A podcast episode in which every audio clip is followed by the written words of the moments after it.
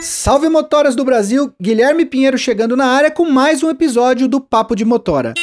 No episódio da semana passada, a gente deu um tempinho sobre pandemia, a gente fez um episódio muito legal sobre diversidade com Walter Region, cineasta e youtuber que contou tudo pra gente sobre a história do movimento LGBTQIA+. Mas hoje a gente retoma o assunto pandemia e a gente vai falar especificamente de reabertura de economia. Antes, porém, preciso fazer aqueles tradicionais avisos.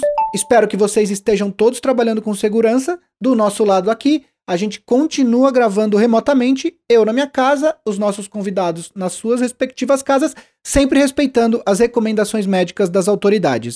Para falar sobre reabertura e sobre os efeitos que isso vai ter na vida dos motoristas parceiros e da sociedade em geral, a gente trouxe um convidado do mais alto gabarito, o Dr. Bruno Scarpellini, ele é médico epidemiologista e ele vai contar tudo sobre a reabertura da economia, como ela está acontecendo e quais os impactos que isso vai ter nas nossas vidas. Então se acomoda no seu assento, aumenta o som e vem com a gente que esse episódio tem muita informação.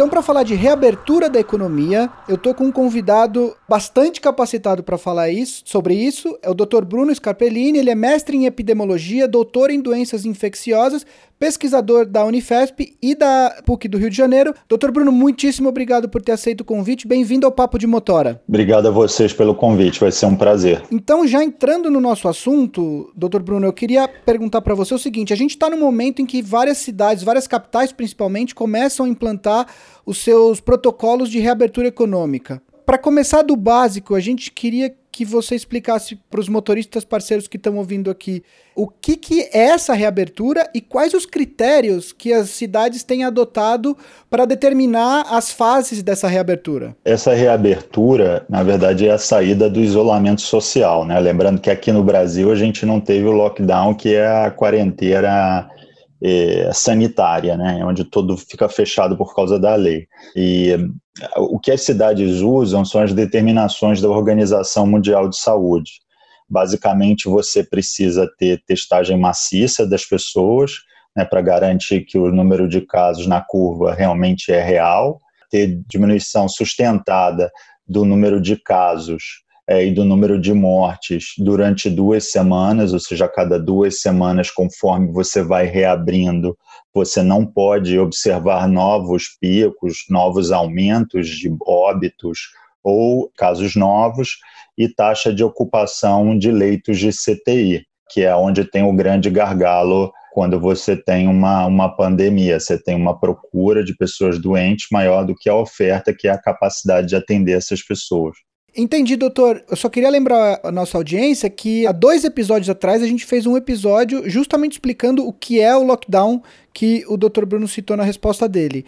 Mas seguindo com a nossa pauta, uma coisa que a gente tem percebido é que cada cidade ou estado vem reabrindo ou possibilitando que as atividades econômicas sejam retomadas em diferentes velocidades, em diferentes níveis. Por que, que isso acontece? Em cidades, por exemplo, como o Rio de Janeiro, onde o pico aconteceu ali no começo de maio, e você consegue perceber uma diminuição progressiva do número de casos, do número de óbitos, ainda que você já tenha começado a reabrir já há algum tempo algumas etapas, né, alguns desses comércios, etc., você pode continuar fazendo, desde que você garanta continuar observando o número de casos novos, número de óbitos e taxa de ocupação.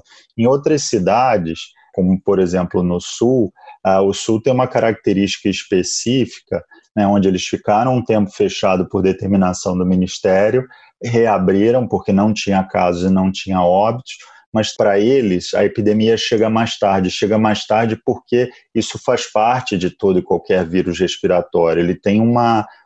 Todo vírus respiratório tem uma sazonalidade. O que é a sazonalidade? É quando no ano vai acontecer aquela doença. Então, normalmente, os vírus respiratórios eles seguem esse padrão de grandes capitais, norte e nordeste, depois vem para a região sudeste e depois ele vai para o sul e interioriza para centro-oeste e para as outras partes do país.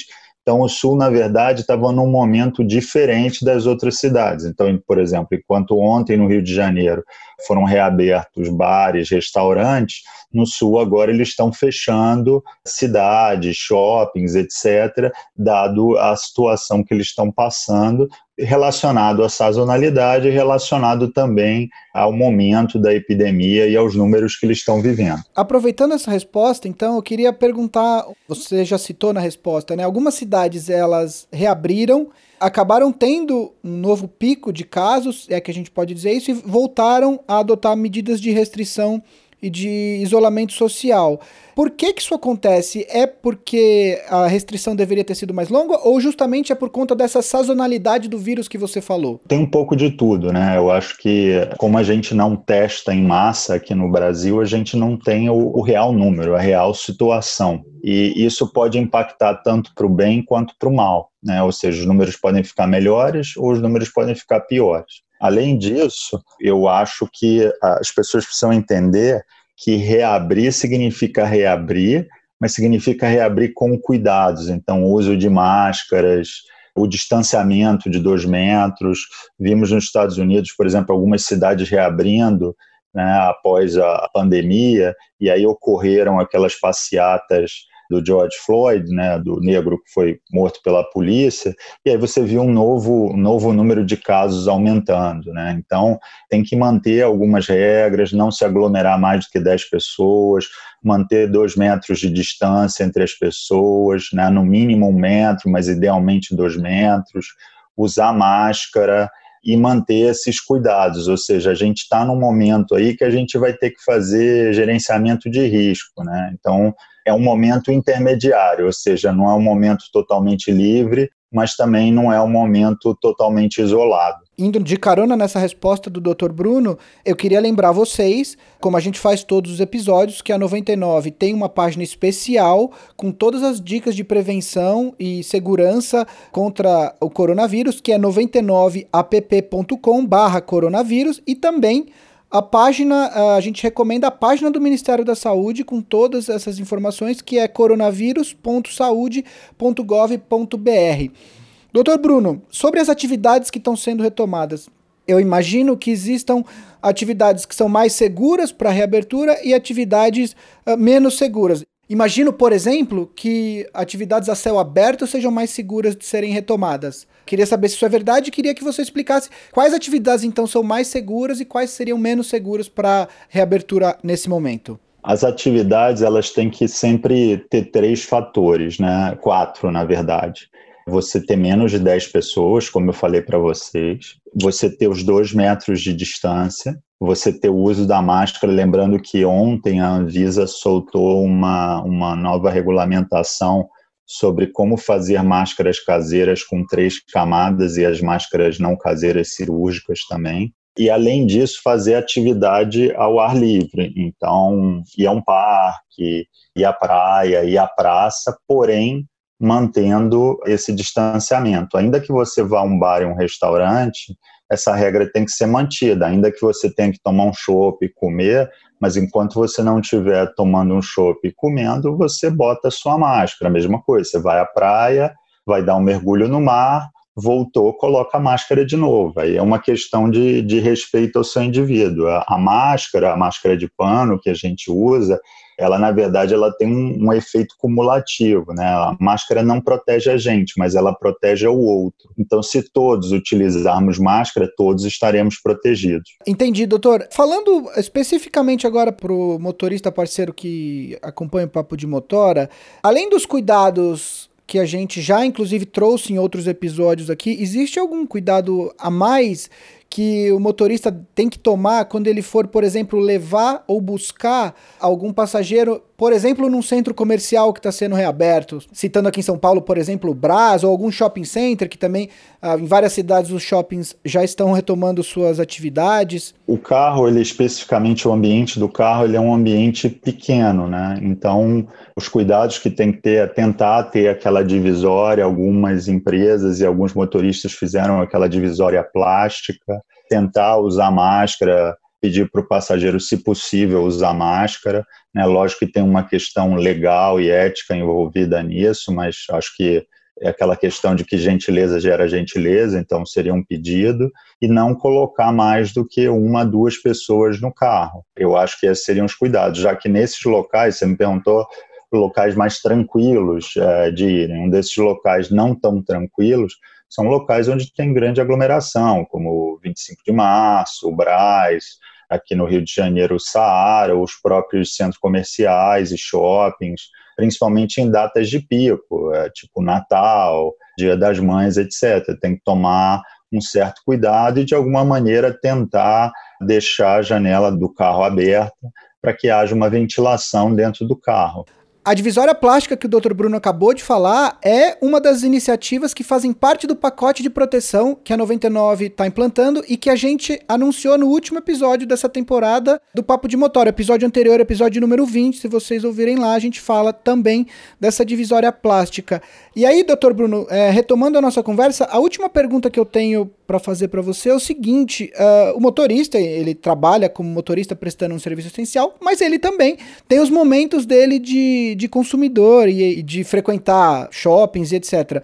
Então essa pergunta é justamente o foco é no consumidor. Quais os cuidados que essa pessoa que está indo num desses lugares que estão sendo reabertos deve tomar? De novo, centros comerciais, shopping centers. Aqui em São Paulo, tudo indica que a partir da semana que vem os restaurantes e bares serão reabertos. Eu acho que, primeiro, se a pessoa tem sintomas gripais, na dúvida, ela fica em casa e permanece em casa pelo tempo que for possível, né? idealmente 14 dias. Lógico que tem questões aqui que o indivíduo precisa trabalhar e precisa retornar ao trabalho. Né? É, além disso, é, usar a máscara, ter os cuidados com a limpeza das mãos, ter os cuidados com o distanciamento. Lembrando que tem determinadas situações, para você comer e beber, você precisa ficar sem máscara. Então, evitar estar em locais com baixa circulação de ar para executar a alimentação. Então, para o motorista, por exemplo, talvez seja interessante ele comprar é, um marmitex ou uma quentinha e comer dentro do carro, que aí sozinho, que aí ele consegue comer ao ar livre e ao mesmo tempo manter as medidas de segurança versus do que estar tá num restaurante onde o ambiente é fechado e muitas vezes a gente não consegue manter o distanciamento necessário. Doutor Bruno, eu acredito que você esclareceu muitas dúvidas, pessoalmente minhas, mas também acho que de muita gente que escuta a gente. Eu queria agradecer novamente a sua participação e deixar o espaço para que você mande uma última mensagem para os nossos motoristas parceiros. Queria deixar uma mensagem que tudo isso vai passar, é, logo, logo. É, vai passar de verdade quando a gente tiver uma medicação específica, um antiviral específico e ou uma vacina. Até lá, como eu falei, a gente está no meio do caminho, a gente tem que fazer uma gestão de riscos aí, entender se a gente pode deve ir a determinado lugar e tentar gerenciar esse risco e tomar as medidas de cuidados oferecidas pela sua empresa e ou pelo Ministério da Saúde e ou divulgada pelos diferentes meios de comunicação. E lembrando que a partir do momento que eu cuido da minha saúde, eu cuido da saúde do próximo também. Então, quando eu uso a minha máscara para fazer uma corrida na rua, eu estou cuidando dos outros colegas e dos outros da minha comunidade. Então, assim, é importante que a gente tenha esse senso de comunidade não só na nossa empresa, na nossa casa, na nossa família, mas também na cidade ou no bairro que a gente mora e com isso a gente consegue passar por esse momento mais delicado aí da nossa vida. Mensagem importantíssima do Dr. Bruno, principalmente eu gostei que ele falou que isso vai passar, isso, eventualmente isso vai passar. É, Dr. Bruno, muito obrigado e um abraço. Um abraço, obrigado a vocês, até a próxima. E com essa mensagem super positiva e importante do Dr. Bruno, ficamos por aqui com o nono episódio da segunda temporada do Papo de Motora. Como sempre, seguimos te informando pelo podcast e pelo aplicativo da 99. Você pode continuar consultando a página especial da 99 sobre o coronavírus, que é 99app.com/coronavírus, e claro, a central de atendimento que está disponível para todos os motoristas parceiros. Se você quiser colocar em dia os episódios do podcast, é só entrar no seu aplicativo de podcast preferido, digitar Papo de Motora, assinem o feed, é muito importante que vocês assinem o feed e pode sair escutando todos os episódios, inclusive os da primeira temporada. Obviamente, não se esqueça de compartilhar os episódios nos grupos de motorista que você faz parte. É muito importante que o maior número de motoristas parceiros possível tenha acesso às informações que a gente traz aqui. Continuem trabalhando com toda a segurança, respeitem as recomendações médicas. Um forte abraço e até o próximo programa. 99